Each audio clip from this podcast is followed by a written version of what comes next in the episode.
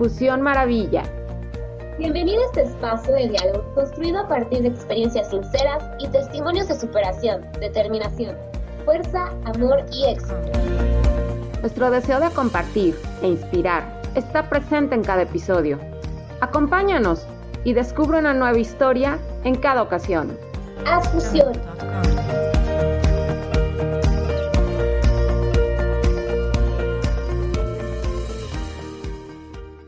Hola mi querida Fusión Maravilla, muchas gracias por acompañarnos en un episodio más.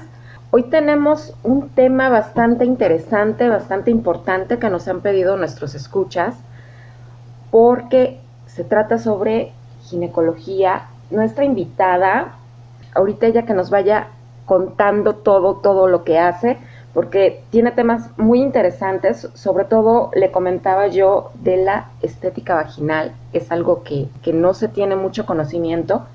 Hoy tenemos un tema que se conoce poco, es bien importante tener presentes los síntomas, el cómo atenderse, el qué hacer, eh, sobre todo tener la información correcta para tener ese tratamiento y atenderse. Ella es Gabriela León Flores y nos trae el tema de ovario poliquístico. Hola Gaby, ¿cómo estás? Hola, ¿qué tal? Eh, mucho gusto, gracias por la invitación. Sí, eh, estamos aquí para eh, platicar un poquito acerca del tema de ovario poliquístico. Espero que si salen preguntas o, o tienen alguna duda, pues nos las hagan llegar. Con gusto platicamos sobre el tema, ¿no? O resolvemos alguna duda que se llegue a presentar. Muchas gracias. ¿Podrías empezar comentándonos las especialidades que tienes? Sí, mira, soy ginecóloga y obstetra. Es una especialidad que se dedica a ver mujeres, ¿no? Su patología, eh, patología o enfermedades de, pues, de mama, de útero, de ovarios, de embarazo, ¿no? Y todo lo que tenga que ver con eh, diagnósticos de cáncer. No tratamos el cáncer, para esto están los oncólogos, pero nosotros somos el primer contacto con, las pacientes y sobre todo eh, la prevención, ¿no? Los estudios de colposcopía. Soy colposcopista también, eh, ahí es donde hacemos los estudios de Papa Nicolau, revisamos mamas con natografía, con ultrasonido, y hacemos ultrasonido de útero y ovarios para diagnóstico de cáncer de ovarios. Tengo también una alta especialidad en cirugía laparoscópica. Eh, este tipo de cirugías es menos invasiva, operamos ya con cámaras y ya no abrimos eh, como antes a las pacientes y por ahí podemos eh, tratar tumores de ovario, tumores de útero, embarazos no, ahí sí sigue siendo este, una operación por cesárea o por parto, pero sí de eso trata la cirugía laparoscópica. Maravilloso.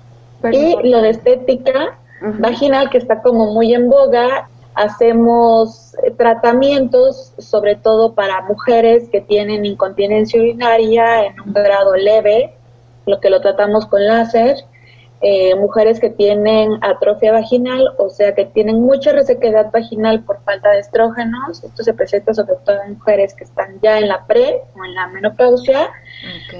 Mujeres que tienen la vagina, por así decirlo, un poquito holgada, eh, hacemos algo que se llama tensado vaginal con el láser como para que la vagina regrese a su tensión que tenía previa a los a los partos, ¿no? O por la edad o por falta de estrógenos. Hacemos labioplastías, o sea, recortamos cuando los labios externos son muy prominentes, que parecen a veces como, les digo, como orejita de perro o orejita de elefante. Los cortamos para que tengan una estén como el ras, ¿no? ¿no? No tengan tanto problema con infecciones, con molestias para tener relaciones sexuales o, o molestias con la ropa muy ajustada. Inyectamos también un poquito el punto G, ¿no? Para mujeres que no tienen orgasmos. Todo ahí. Debemos de conocer y saber porque lo podemos solucionar.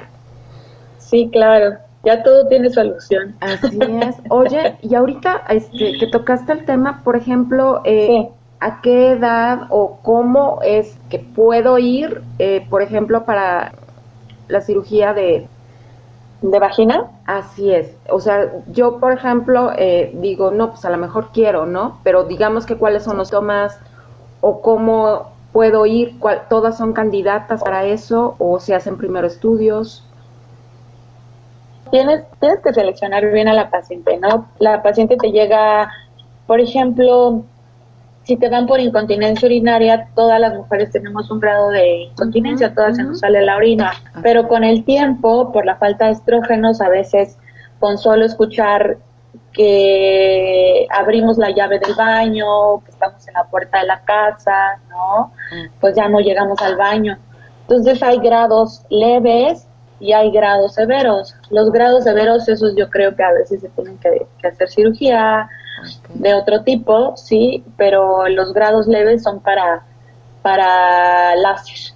O por ejemplo, mujeres que llegan al consultorio y me dicen, doctora, es que yo no puedo tener relaciones con mi marido porque siento que estoy con un gato, ¿no? me arde muchísimo, me duele muchísimo y la verdad es que yo ya no quiero, ¿no?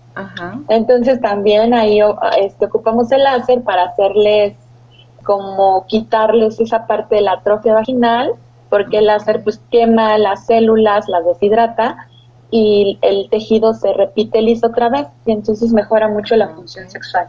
La calidad de vida también, porque es todo un tema, ¿no? El... Que sean placenteras en lugar de que te causen malestares, ¿no? Sí, o dolor.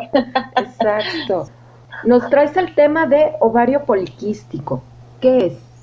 Fíjate que es un trastorno hormonal que es muy común entre las mujeres en edad reproductiva y que se puede manifestar desde etapas muy tempranas de la vida, desde que comienza la menstruación muchas veces, ¿no? Hay síndromes muy severos y desde chiquititas, desde los 13, 14 años, empiezan con muchísimo dolor al menstruar y tanto que las tienen que hospitalizar, ¿no? Porque no aguantan el dolor a la menstruación o con sangrados excesivamente abundantes, acompañados de coágulos que a veces las dejan anémicas.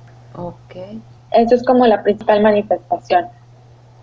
Es un trastorno que está muy estudiado porque es tan común que tiene mucho efecto secundario en las mujeres.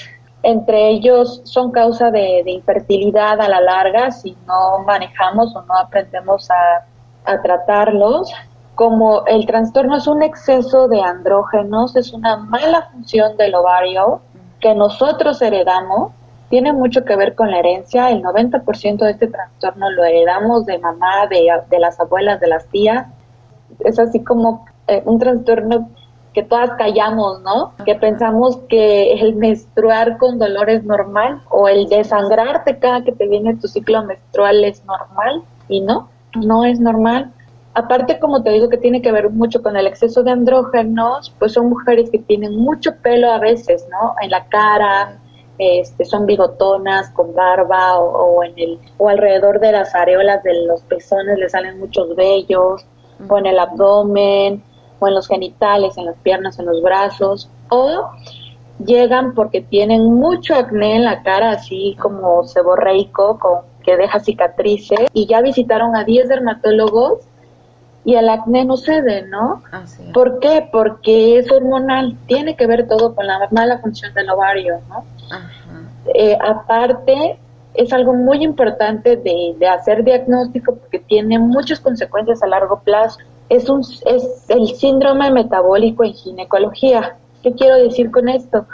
Que después de los 40 años las pacientes pueden empezar con diabetes, con hipertensión, con obesidad, con triglicéridos, con el colesterol alto y tienen mayor predisposición a infartos, ¿no?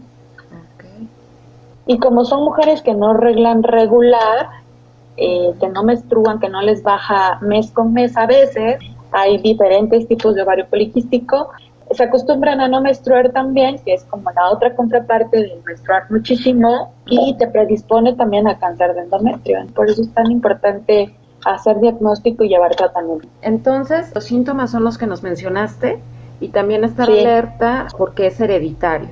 Es hereditario. Si no tiene cura, en pleno siglo XXI no se ha descubierto la cura contra el ovario poliquístico. Es una patología que puede ser tratada nada más. Si tú llevas tratamiento puedes llevar una vida prácticamente normal, ¿no? Sin dolores, con ciclos regulares, sin exceso de sangrado, sin exceso de vello, sin acné, sin caída de cabello, sin obesidad, ¿no? O sea, sí trae bastantes consecuencias. sí. ¿Qué pasa si este ovario no se atiende? Desde lo más simple hasta lo más grave que nos puede ocurrir si, si no se atiende a tiempo. Sí, sí, no, pasa muchas veces que, que las mujeres van a su checo y a veces les ven muchos quistes en los ovarios, ¿no? Pero pues como que no hacen tanto caso y les dicen, no, pues con el embarazo se te va a quitar, ¿no? Y eso es falso o a veces nada más les dan tratamiento por algunos meses, por tres, seis meses, y no es, no se cura. Te estoy diciendo que es una enfermedad que no tiene cura. Tiene que seguir con tratamiento prácticamente desde que el ovario comienza a funcionar hasta que deja de funcionar, hasta la menopausia. Okay. Entonces luego eh, las mujeres llegan a urgencias, al hospital o a tu consulta porque ya tienen quistes gigantes y hay que meterlas a quirófano. Esa es una aplicación ¿no? de un mal diagnóstico. Otra cosa es que llegan también ya con que tienen 5 o 10 años viviendo con la pareja y pues no pueden embarazarse, ¿no? Esa es otra complicación. O eh, lo que te mencionaba hace ratito, como hay veces que es la otra contraparte y no menstruan, pasa un año y no les baja y son felices porque obviamente entonces a nadie le gusta menstruar es una predisposición para tener cáncer de endometrio porque ese endometrio no se descama mes con mes. Y bueno, y lo que te mencioné, el síndrome metabólico es terrible, ¿no? De por sí los mexicanos tenemos riesgo para ser diabéticos y hipertensos. Todos tenemos abuelos o papás o con diabetes o con hipertensión o con los dos, ¿no? Y ahora, tu mala función de tu ovario predisponiéndote a tener diabetes e hipertensión, pues seguramente si tú no llevas una buena calidad de vida haciendo ejercicio, comiendo bien, pues a la larga vas a terminar siendo diabética, hipertensa, obesa, ¿no? Y aparte con riesgo de infarto por los triglicéridos y el colesterol alto. Alto, todo alto. Todas todo esas son complicaciones. ¿no? Sí, sí. ¿Qué tan peligroso es tener el ovario poliquístico? parte de que a lo mejor no podemos llegar a embarazarnos, lo peor, digamos, la peor escena que, se puede tener con este padecimiento, si no se atiende, por supuesto. Fíjate que, que, me pasó algo muy raro. Operé a una paciente de, de, 19 años por un quiste gigante, ¿no? Así fue que la sí, así fue que la diagnostiqué. Tenía todos los síntomas, gordita, velluda. Y bueno, me llegó por el quiste gigante, la opero. Al mes me regresa al consultorio chocada. Chocada quiere decir que llega con un grado de, eh, de que no, ya no puede respirar, que pues se va a morir. ¿Por qué? ¿Por qué le pasó esto? Porque tuvo tanto sangrado durante ese mes, porque eh, el ovario poliquístico, te digo que produce sangrados anormales. O no sangras o produce sangrados anormales. Pero esta chica estuvo sangrando todo el mes con coágulos y no me dijo. Entonces llegó muy anémica, llegó casi transparente, ya no podía respirar, porque obviamente si tú no tienes eh, hemoglobina suficiente en la sangre, pues no te llega oxígeno al cerebro, ni al corazón, ni a, ni a los ojos, ni a ningún lado. Entonces llegó muy mal. Ese es un grado como muy severo, ¿no? Que te pueda, que te pueda llegar a pasar por los sangrados crónicos que puedas tener, puedas hacer una anemia crónica, puedas llegar al borde de la muerte, ¿no? A estar chocada. Esa es una cosa, ¿no? Ese es un esa es una complicación. O que puedas llegar a urgencias porque el quiste, alguno de los quistes que, se pueda hacer grande, se pueda torcer. Entonces llegues al hospital con muchísimo dolor y te tengas que operar de urgencia. Esa es otra cosa, esa es otra como complicación así extrema. Y fíjate que, que, desgraciadamente, como dices, hay veces que, creemos que el, el, que tengamos dolor en la menstruación o el que sea irregular es algo normal y realmente ahí como que es una señal de algo, ¿no? Sí, claro, que tu cuerpo te está avisando que no está al 100% bien, ¿no? Y que hay que revisarlo. Sí, fíjate que yo eh, creo que en México tenemos poca cultura de la salud realmente vamos al médico cuando ya no aguantamos. Pero antes, previamente, pues ya le echamos una revisión al doctor Google y ya tomamos ahí algún tratamiento en internet y si nos funciona, pues bien, ya no vamos a revisarnos o pues le preguntamos a la mamá, a la comadre, a la prima, a la amiga y pues nos vamos más por las recomendaciones, nos hacemos a veces hasta más caso de lo que nos puedan decir y ya, caso extremo de vida o muerte, pues ya no aguanto más. tenemos pánico escénico también. Entonces yo creo que sí es muy importante hacer hincapié que la revisión con el ginecólogo no es pecado. ¿sí? Porque decimos, pero ¿por qué vas a ir al ginecólogo? ¿Te estás portando mal o qué? ¿no? O lo vemos como, como que no, eso ya es para las mujeres que ya se casaron, ¿no? Sí, sí, sí, No. Y, y tu, realmente tu revisión con el ginecólogo tiene que ser desde los nueve años de edad, ¿no?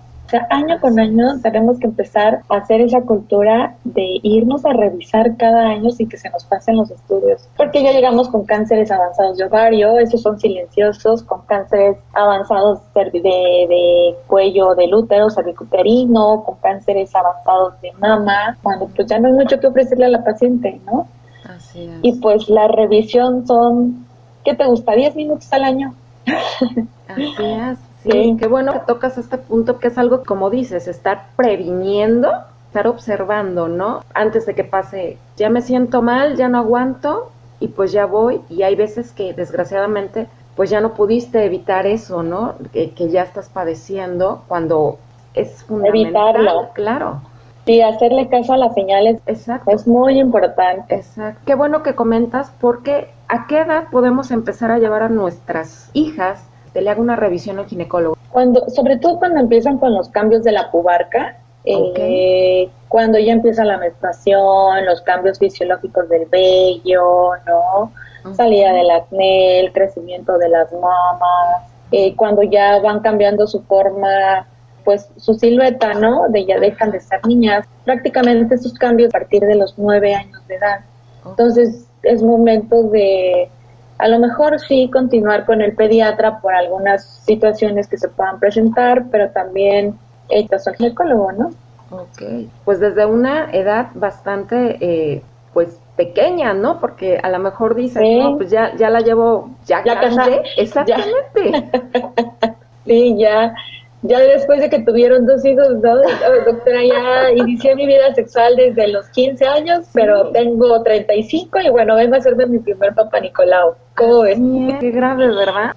Y como dices, ya vamos con edad bastante grandes, ¿no? Y atendernos desde claro. pequeñas. Y más ahorita que, que, las pequeñas pues están viviendo, los jóvenes están viviendo demasiado deprisa. Entonces, pues ahí es ah, sí.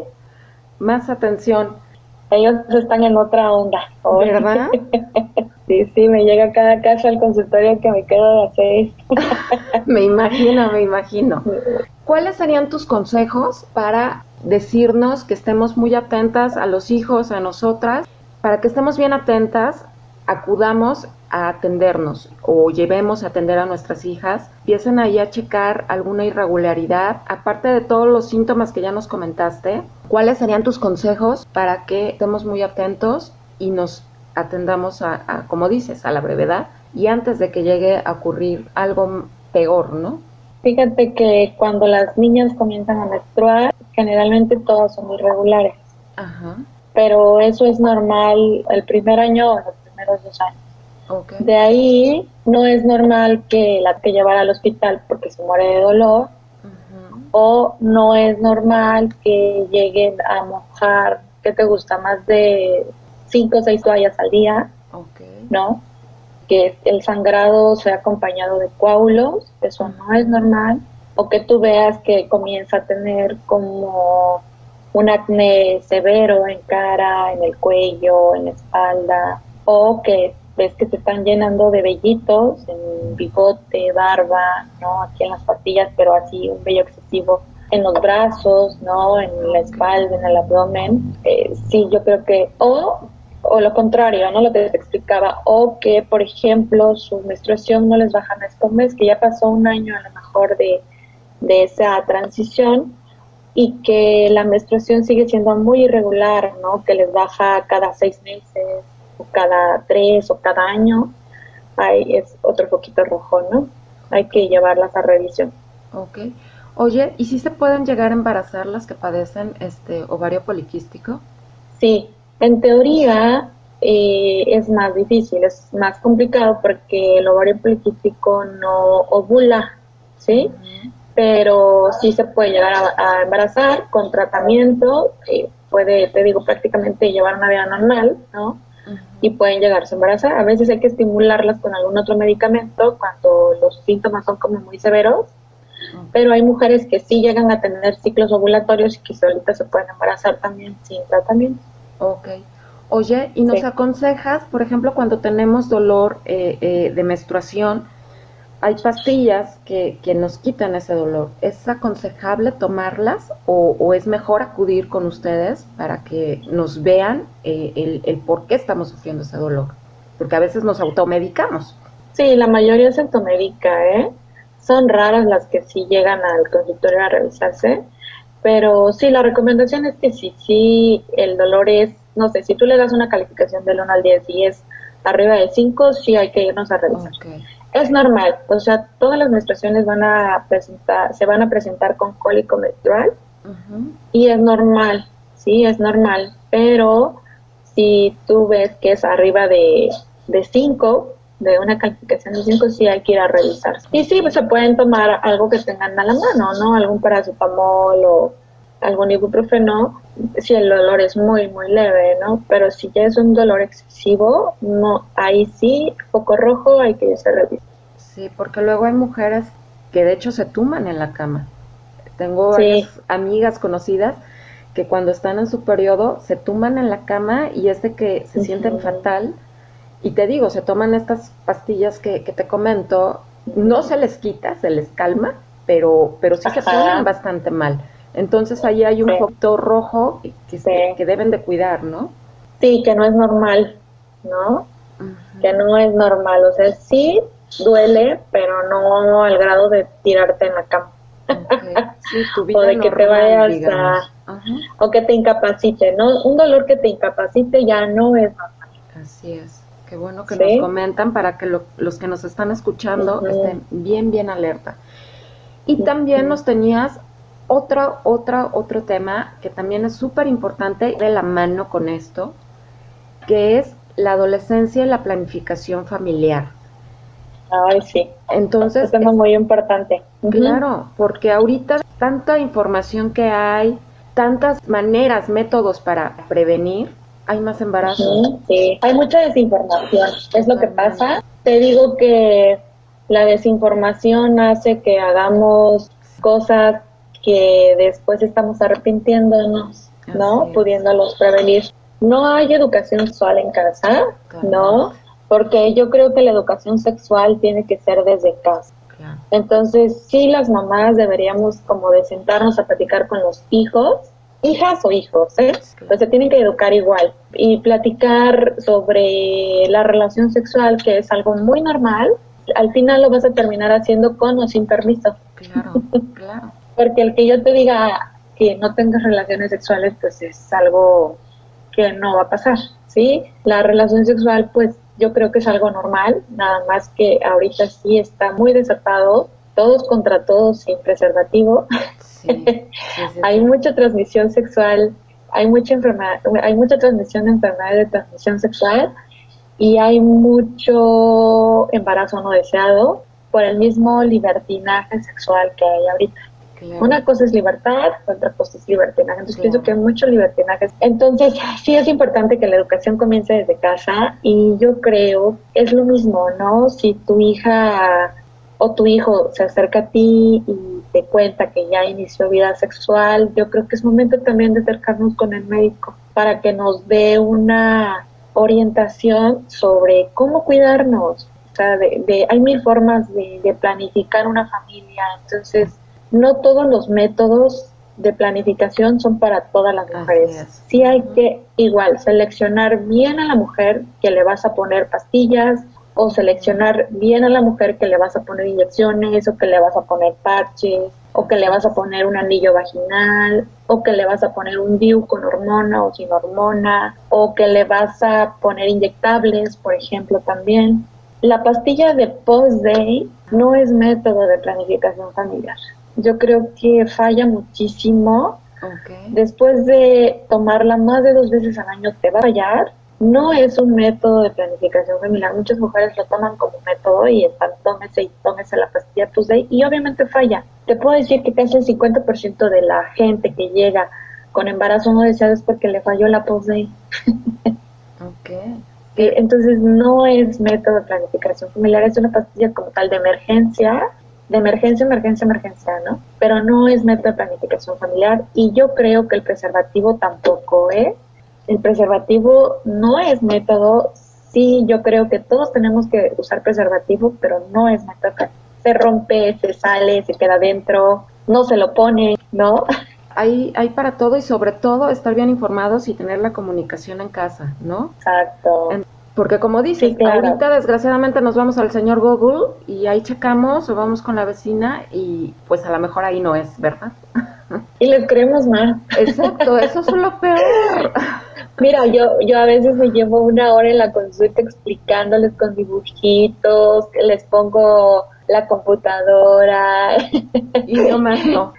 Y luego llega la comadre y en cinco minutos ya la convenció más rápido que yo. Pasa, sí, es cierto. Terrible. ¿A qué edad, Gaby, pueden empezar, yo como mamá, ¿no? Y ya me dice que, que pues ya empezó eh, pues su edad sexual, ¿no? Desde que empieza eh, su sexualidad, ¿ya pueden empezar a tomar estos métodos anticonceptivos? ¿O hay algún algo, algo ahí que perjudique? No, fíjate que hay muchos tabús y los dos más grandes es el primero que causa esterilidad. Así es. Y eso es falso, ¿ok? Ningún método te deja estéril, ninguno. El segundo gran tabú que tenemos al tomar los anticonceptivos o ponernos algún método es que te engordan. eso es falso. Sí hay que seleccionar, como te dije hace un ratito, bien a la paciente y el método que le vas a dejar. Finalmente, el que tú vayas a una consejería de planificación familiar es para que el método que estés utilizando no, te produzca casi efectos secundarios, ¿no? Otro, otro tabú que hay acerca de los métodos es que producen cáncer.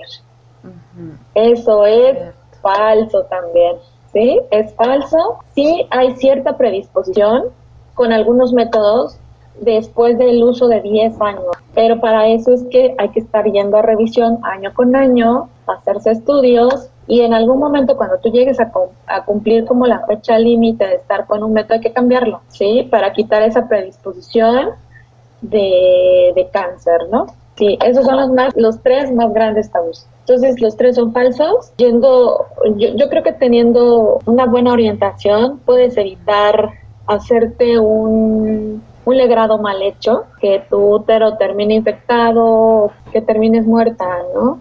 Fíjate que es bien común que las adolescentes tomen pastillas eh, sin prescripción médica vistas en el internet y se hagan un mal un mal aborto.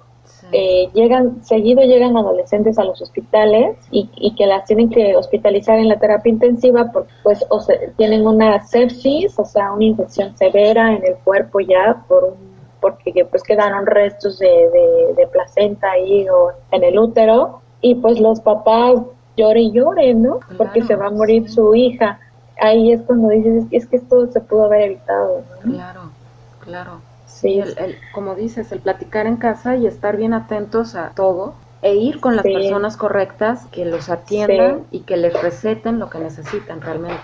Sí, y quitarnos todos esos tapujos también de que tenemos de que el sexo es malo, es malo ¿no? Claro. es malo cuando en una fiesta si vas y te acuestas con tres, cuatro, cinco personas, ¿no? Eso ya es. Pero yo creo, pues es algo normal y que sí tiene que platicarse o te tienes que acercar a tu papá. O sea, no hay persona que te pueda orientar mejor que los padres. Y los padres también tenemos que abrir un poquito esa parte de, tabú que hay acerca de la sexualidad y hacernos con alguien que nos pueda orientar bien. Y si tu hijo comenzó relaciones sexuales a los 14 años, pues que se empiece a cuidar, ¿no? Claro.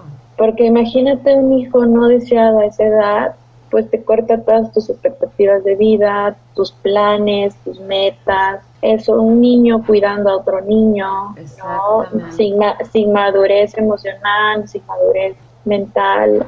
Es todo un show, es otro hijo para los papás y aparte sin respaldo económico porque generalmente son de parejas pues que no son estables y el casarte a esa edad pues imagínate ¿no? Así es, no, sí. Para todo hay una etapa. Sí, sí hay etapas.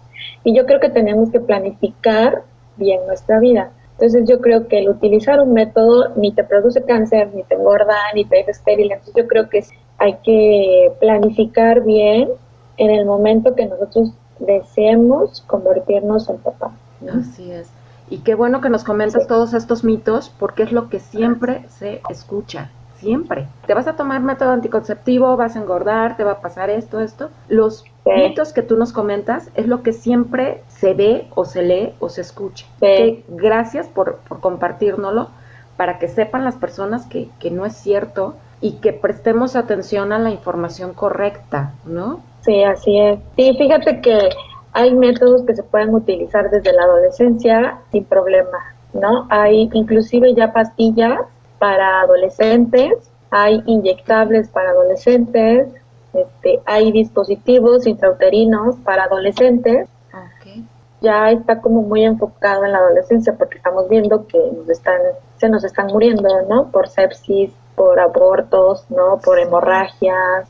Entonces ya hay métodos para los adolescentes. Ok.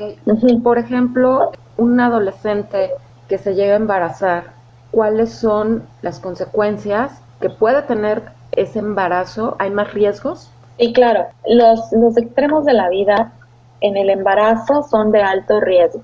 Eh, extremos de la vida son antes de los 18 años o después de los 40. ¿Sí? Que es la otra contraparte, ¿no? Entonces, son mujeres que tienen mayor predisposición a tener diabetes gestacional que les dé diabetes en el embarazo por una mala alimentación y obviamente la diabetes gestacional sí es teratogénico, o sea, produce malformaciones en el feto. Ya está demostrado, ¿sí? claro.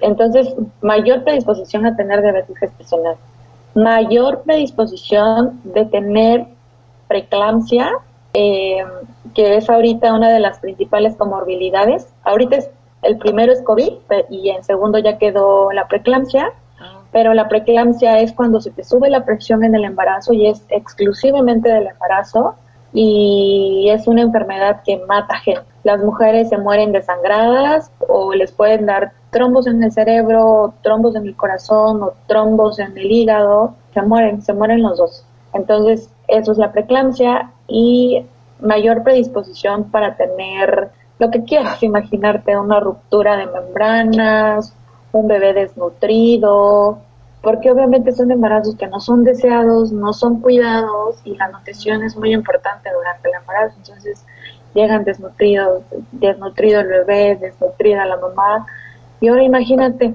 un bebé desnutrido, pues bajo coeficiente intelectual, son niños que nacen pues no queriendo la vida, ¿no?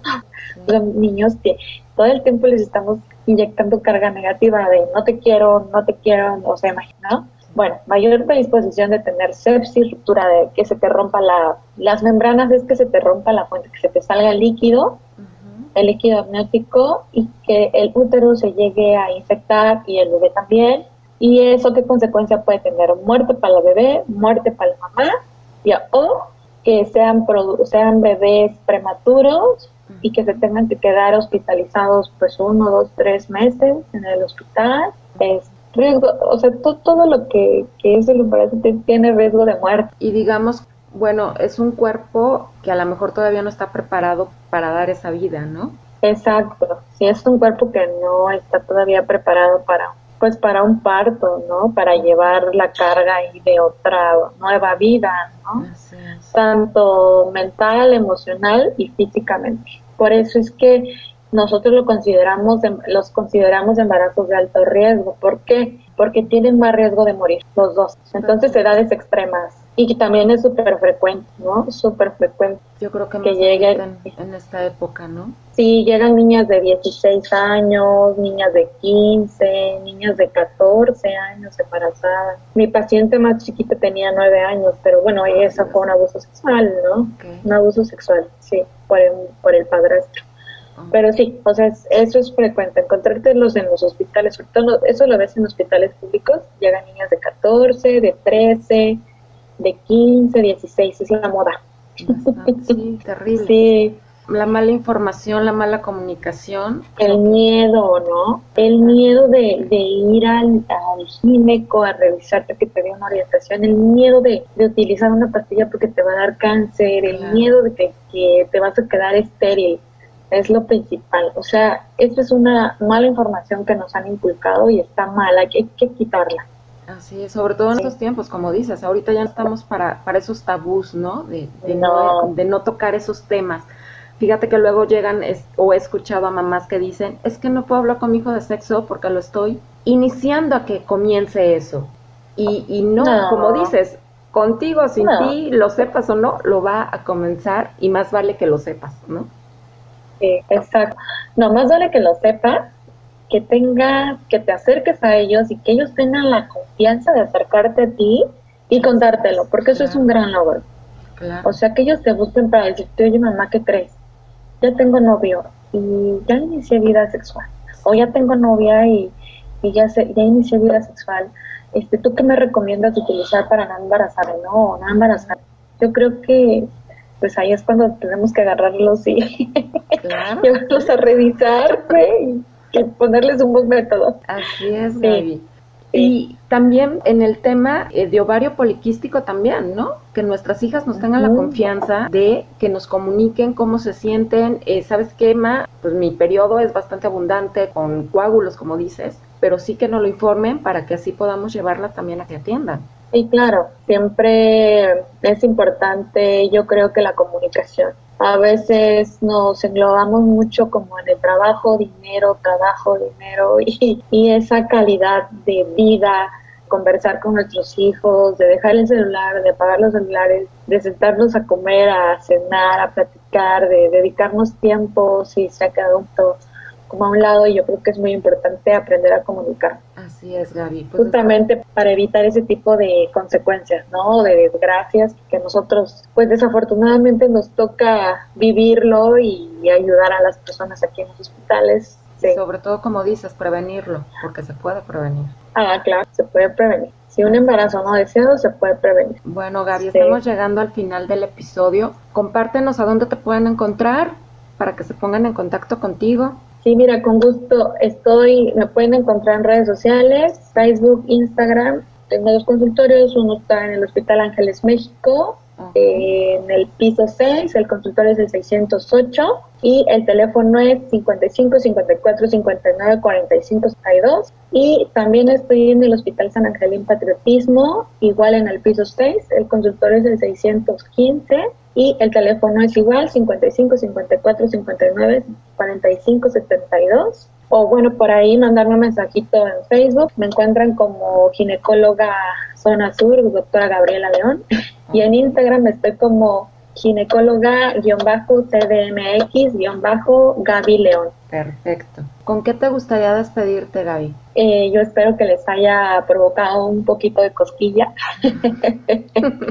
no dejemos nuestra salud, que yo creo que es muy importante para mañana. Yo creo que es importante la cultura de la salud, llegar a tiempo, no hacerte una revisión anual, acercarnos a nuestros hijos adolescentes, platicar con ellos, acudir a tu ginecólogo, a tu médico de cabecera de Bien importante lo que nos comentas pues muchísimas gracias Gaby. Ojalá nos puedas acompañar en otro episodio porque creo que hay muchísimos, muchísimos temas. Puedes y que necesitamos que nos compartas teniendo esa información correcta de, de una especialista para estar bien informada. Y muchísimas gracias por la información de hoy, porque créeme que es súper, súper importante y valiosa para todos nosotros. Pues un gusto por la invitación y si podemos ayudarlos con alguna duda, pues estoy a, su, a su disposición. ¿no? Hay cualquier pregunta que nos hagan llegar, yo te la estaré pasando. Estar compartiendo toda tu información también en nuestras redes para que ahí